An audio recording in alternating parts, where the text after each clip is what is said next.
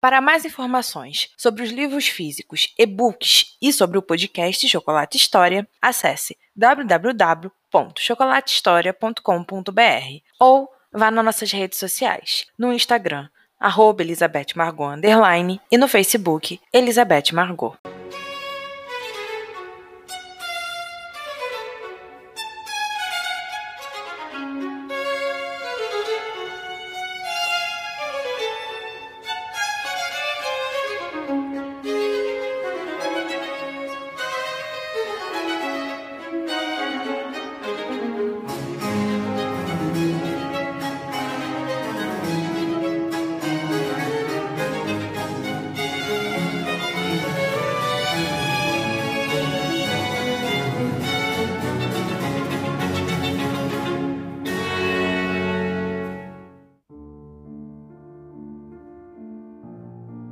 Março de 1810. Robert parecia um anjo machucado. Seus braços estavam enfaixados até a altura do cotovelo. Seu rosto tinha alguns arranhões, mas nada que prejudicasse sua beleza. O rosto já demonstrava os sinais dos 30 anos, mas nada que pudesse deixá-lo feio.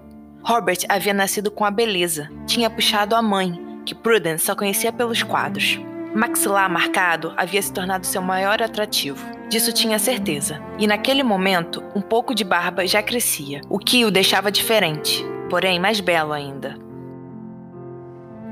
Ela não conseguiu ver seus olhos, seu olhar observador e inteligente, mas sabia que logo ele os abriria. E mesmo ela não estando ali para ver, a certeza a acalmou. Os cabelos estavam bem mais curtos, em um corte prático que provavelmente combinava com a nova idade de Robert. A perna quebrada estava debaixo das cobertas, mas Prude conseguia ver o relevo que a tala fazia. Havia uma jarra com água e o laudano na mesinha perto da cama, e mais algumas coisas que um doente precisava. Ela respirou fundo e caminhou silenciosamente para mais perto. Queria escutar a respiração dele, acalmar por completo seu coração. E Robert correspondeu a todas as suas expectativas. O sono era calmo e pesado, o que deixava abertura para ele imaginar que ele não sentia dor ainda.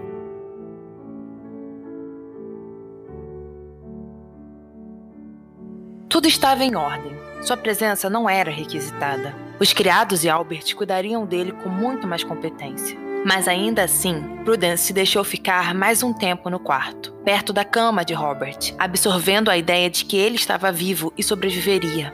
Ela queria tocá-lo, acariciar seu rosto, fazer seus curativos, cuidar para que nada saísse do lugar, para que ele recebesse tudo que um doente necessita. Queria ser a única no mundo a fazer isso.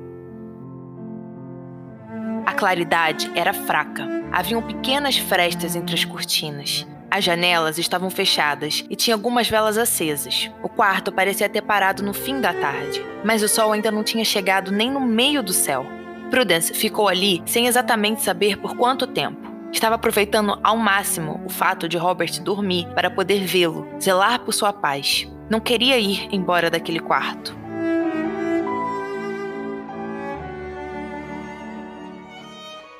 Senhorita, ela olhou para a porta e viu uma jovem criada com a cabeça para dentro do aposento. Prude levantou e foi até ela. Não podiam fazer muito barulho. Sim? O senhor Albert pediu para avisá-la que as suas tias acabaram de chegar. Prudence assentiu e a deixou ir. Ela segurou a maçaneta com força, sabendo qual passo deveria tomar a seguir. Respirou fundo, deu uma última olhada em Robert e saiu do aposento com o coração mais pesado do que tinha entrado. Prude não precisou nem descer todos os degraus da escada para encontrar as tias. As três, que já tinham entregado suas capas aos criados, subiam a escada bastante agitadas, enchendo Albert de perguntas. Ah, aí está você, minha querida. Como ele está? Estamos indo agora vê-lo. Tenho certeza que com nossa presença tudo irá passar mais rápido. Venha conosco. Prudence deu três rápidos abraços nas tias e a seguiu por último, enquanto as senhoras continuavam perguntando tudo a Albert.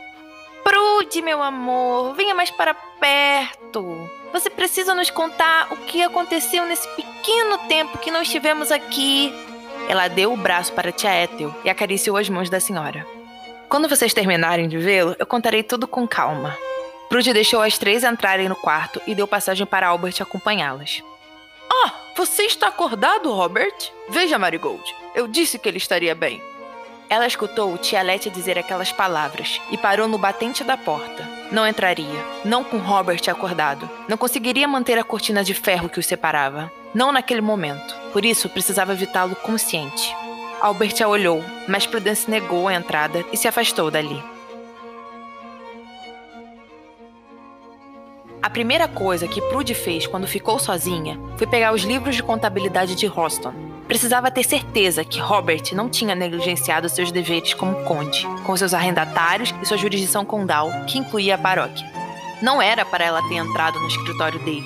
Prudence odiava fazer coisas que pudessem gerar mal-entendidos, mas era por uma boa causa. Então, ela foi em busca do que sua consciência e tranquilidade pediam. O escritório de Robert ficava em uma parte bastante reservada. Estava situado do lado oeste da casa, longe dos jardins e das salas normalmente usadas pela casa. Prudence conhecia o caminho porque havia se escondido muito ali quando criança. Quando ela e Rob fugiam dos tutores ou das babás, mas sempre eram pegos por Albert ou pelo conde, que sempre se isolava naquela área. O escritório não seguia a opulência greco-romana da casa. Era bem mais sóbrio, parecido com a sala de visitas do conde, refletindo o temperamento do pai de Robert. As paredes eram cobertas por painéis de madeira de alta qualidade. Havia um bar no canto da sala, perto da enorme lareira. A mesa que gerações de condes haviam usado estava de costas para a janela, que tinha como paisagem o início da floresta de Horston, foi ali que Prudence sentou. A enorme poltrona era confortável demais, o que a surpreendeu. Ela procurou em cima da mesa, pelas pilhas de cartas e papéis, mas não achou nada relacionado à contabilidade daquela propriedade. Tinham cartas de advogados falando sobre investimentos bem-sucedidos, pedindo por decisões sobre aluguéis das propriedades de Londres, Oxford, Bath, Bristol, Gloucester e Manchester. Havia uma única pilha de cartas sobre uma negociação de uma propriedade em algum lugar no Peak District, que Prudence não soube descobrir qual, além de várias e várias cartas de administradores de outras propriedades de Robert. De certa forma, tudo parecia estar correndo bem. Prude não imaginava que ele fosse tão ocupado vivendo da forma libertina e sem pudor que vivia, mas parecia que havia se enganado de certa forma. Nunca duvidou da capacidade de administração de Robert. Ao contrário, sempre soube que ele era capaz de tomar conta de tudo aquilo. Mas o Conde havia mudado muito nos 10 anos que tinham passado. Mudado de forma que Prudence não conhecia nem a borda. Então, ela simplesmente não podia acreditar que o Robert de sua juventude ainda estava lá, pois ele não agia como tal. Mas seu coração ainda acreditava naquilo e respirou aliviada quando viu todas aquelas correspondências de negócios. Prude levantou, arrumou a mesa e saiu. Naquele momento, tinha ficado mais tranquila com a vida de Robert.